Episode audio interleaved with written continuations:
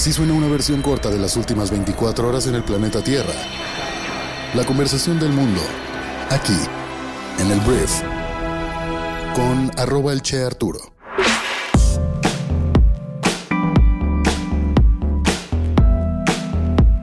Muy buenos días, bienvenidas, bienvenidos a esto que es el brief para este martes 6 de febrero. En este podcast vas a informarte con un resumen de las noticias que debes conocer el día de hoy para ser una persona bien informada y yo soy Arturo Salazar, tu anfitrión y uno de los fundadores de Briefy. Muchísimas gracias por estar aquí, vamos a comenzar con esto que es el brief. El tema más importante del día de hoy en nuestro país es el paquete de reformas que el presidente Andrés Manuel López Obrador anunció el día de ayer en el marco del Día de la Constitución Mexicana. Creíamos que iban a ser nueve y al final fueron 20 y pues el mismo día de ayer se entregaron a la Cámara de Diputados, con el que dijo se busca proteger lo alcanzado por su movimiento, beneficiar al pueblo y lograr una sociedad más justa, libre e igualitaria. En la lista figuran reformas que ya se habían anunciado como la del Poder Judicial, la desaparición de organismos autónomos, eh, al régimen de pensiones y también la transferencia de la Guardia Nacional a la Sedena, pero también novedades como proscribir el maíz transgénico y la práctica de extracción de hidrocarburos mediante el fracking. Otras iniciativas de AMLO que incluyó en la lista y que no había adelantado son respetar las zonas con escasez de agua y solo autorizar en ellas concesiones para uso doméstico, agravar el delito de extorsión y elevar el programa Sembrando Vida a rango constitucional, entre otras. Estas propuestas, abundó, son a todas luces distintas y contrapuestas a las reformas que se aprobaron durante todo el periodo neoliberal y que, enfatizó el tabasqueño, facilitaron el despojo de la corrupción y la entrega de bienes del pueblo y de la nación a una minoría. Al dar lectura a un discurso de 42 minutos, AMLO agregó que el éxito de la transformación en marcha no depende únicamente de las reformas a la Constitución y a las leyes, pues también es necesario el cambio de mentalidad y la revolución de las conciencias. Advirtió que sería un error para su movimiento confiarse y dejar esta oportunidad que calificó de histórica para hacer todo lo que esté a su alcance para afianzar valores e ideales e imprimirle a la Constitución su carácter democrático y social. Sin mencionar abiertamente la sucesión presidencial, AMLO dijo que este paquete de reformas permitirá que, si los reaccionarios regresaran al poder, les resulte muy difícil echar atrás los beneficios para el pueblo logrados por la 4T. Este fue un poco de su discurso, voy a meterme un poquito más nada más a tres reformas, empezando por la reforma judicial. La reforma judicial buscará que jueces, magistrados y ministros, en vez de ser propuestos por el Poder Ejecutivo y nombrados por diputados y senadores en los congresos, sean electos de manera directa por el pueblo. En segundo lugar, la desaparición de autónomos, sin mencionarlos en su discurso o precisar cuántos, AMLO anunció que propondrá al Congreso de la Unión la eliminación de todas las dependencias y organismos onerosos y elitistas. No dijo cuáles, esto también ya lo sabíamos. Creíamos que iba de alguna forma a decir, ¿sabes qué? Es una lista de estos ocho, pero no dijo realmente. En, temas políticos electorales, esta reforma contempla la reducción de los gastos destinados a campañas y a partidos políticos, la disminución del número de regidores en gobiernos municipales y la eliminación de excesivas estructuras burocráticas electorales. Personalmente estoy de acuerdo con el tema de los gastos destinados a campañas y a partidos políticos, y como ya se había propuesto anteriormente, la iniciativa en esta materia también plantea la eliminación de las candidaturas plurinominales con la finalidad de que el Congreso se integre por 300 diputados y no por 500, y el Senado por 64 legisladores, no con 128 como está actualmente. Asimismo, propondrá devolver a la Comisión Federal de Electricidad su carácter de empresa pública estratégica, prohibir el comercio de los vapeadores, los famosos vapes, y drogas químicas como el fentanilo garantizar becas a estudiantes y pensiones para adultos mayores. Es un poco de lo que ya se esperaba, otras cosas que no se esperaban tanto.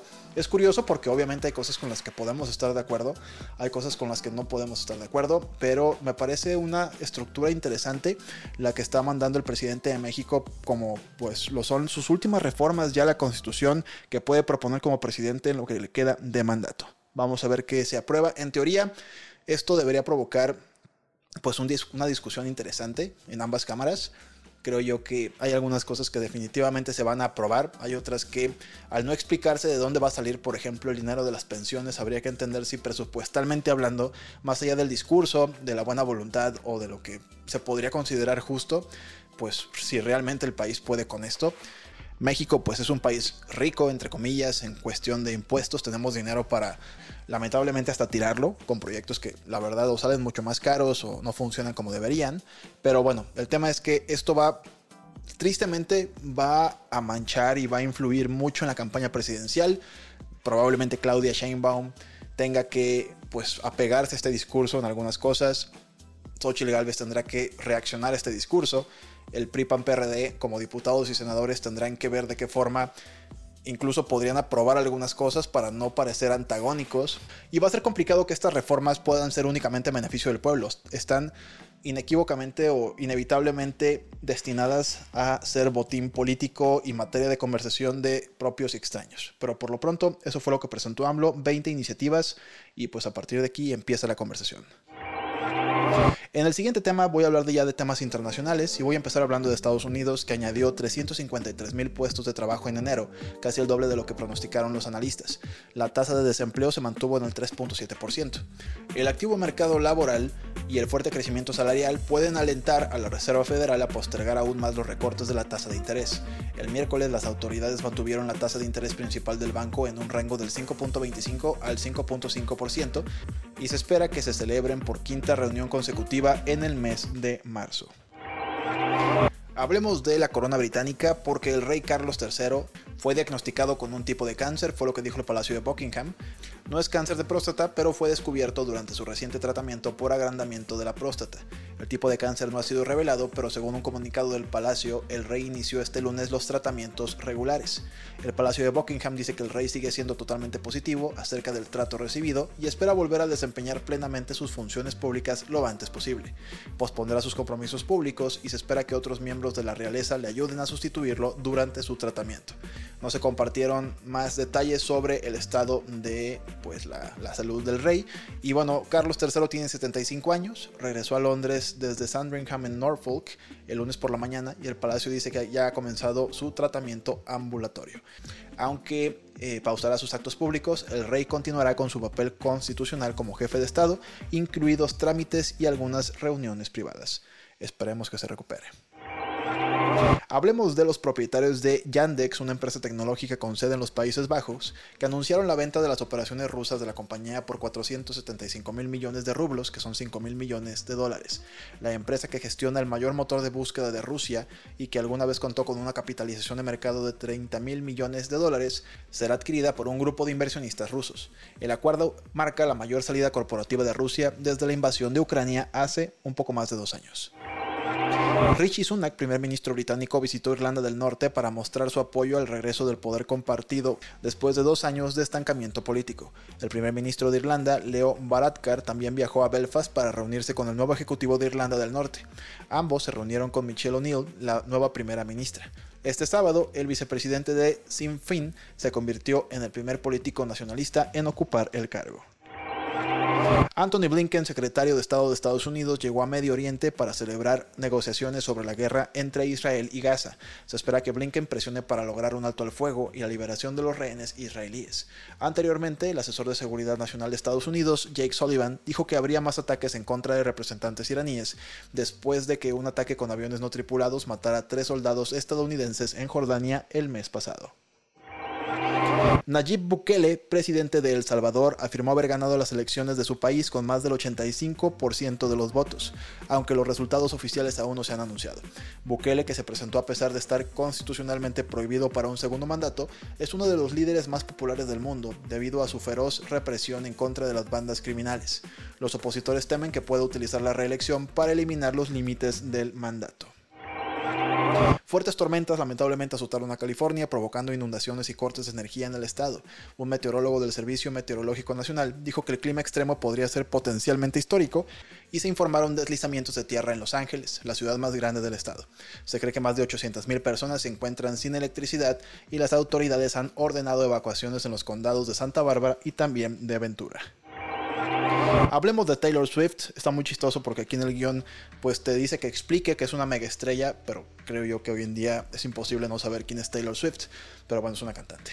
Este, Taylor ganó el premio al mejor álbum en la 66 edición anual de los premios Grammy en Los Ángeles y con esto se convirtió en la primera artista en ganar este premio por cuarta vez llevándose el premio por su álbum Midnights.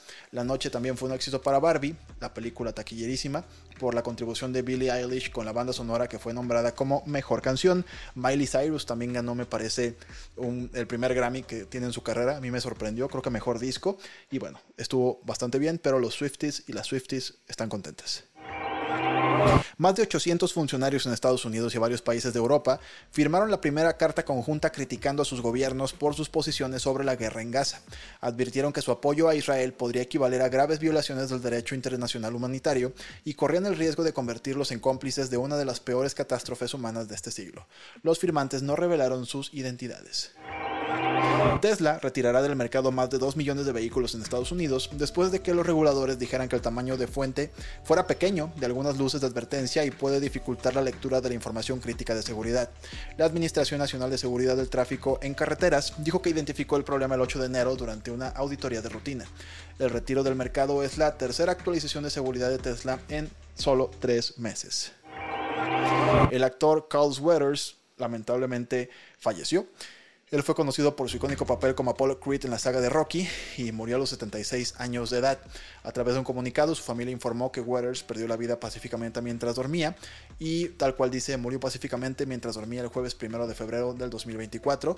Carl fue un ser humano excepcional que vivió una vida extraordinaria y su personaje de Apollo Creed en la película original de Rocky lo catapultó a la fama y continuó desempeñando este papel en varias secuelas hasta su muerte en Rocky 4.